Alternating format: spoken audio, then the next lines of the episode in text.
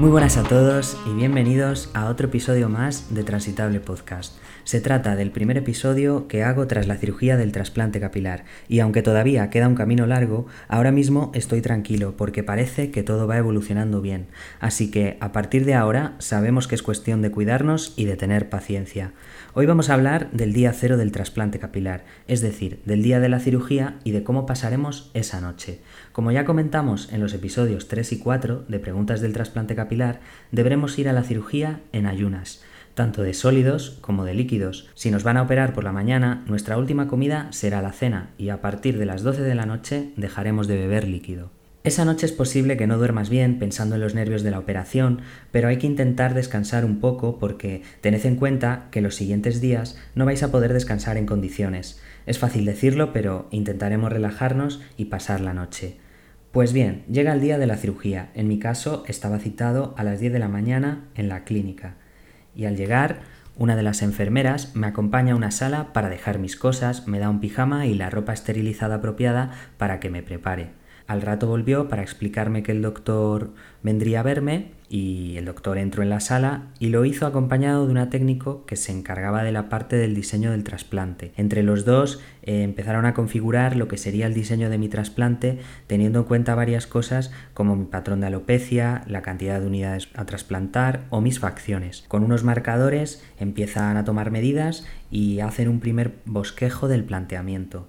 En un principio me trazaron unas entradas algo más pronunciadas y conservadoras. Sin embargo, en un último momento me aplanaron un poco más las entradas para adecuarlas un poco más a mis facciones de una manera muy sutil, ya que con mi patrón de alopecia y el planteamiento que el doctor tenía en mente no me podían bajar demasiado la primera línea. Así que me lo fueron enseñando todo hasta que ya trazaron el esquema final y después la técnico comenzó a raparme el pelo. Tenéis un vídeo de ese momento en el Instagram de Transitable Podcast donde podéis ver este planteamiento que os comento. Después de este momento, el doctor volvió a entrar con el anestesista, me presentó al anestesista y él me hizo unas preguntas sobre alergias y medicación. Eh, lo habitual. Después me dijeron que esperase un poco en la sala y cuando ya tenían preparado todo el quirófano me dijeron que entrase al servicio y que a mitad de la intervención podría volver a entrar. Una vez dentro del quirófano había seis profesionales. Me prepararon la vía en la mano para administrar la anestesia y la sedación, además de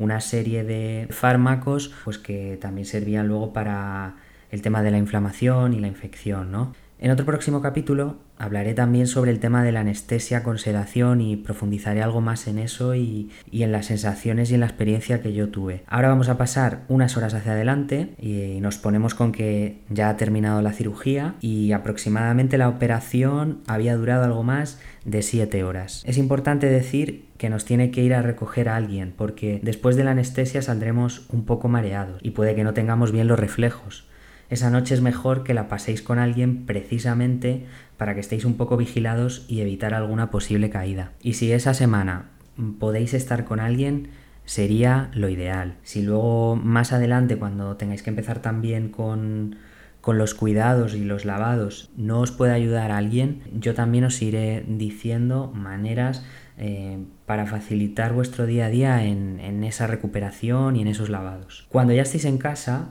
después de la cirugía, lo aconsejable será empezar a beber agua e ir comiendo poco a poco. Seguramente tendréis el estómago algo revuelto debido al ayuno, así que eso os ayudará a sentiros mejor y ya con el estómago lleno comenzaremos a tomar la medicación que nos haya pautado nuestro médico para los dolores, la inflamación y la infección.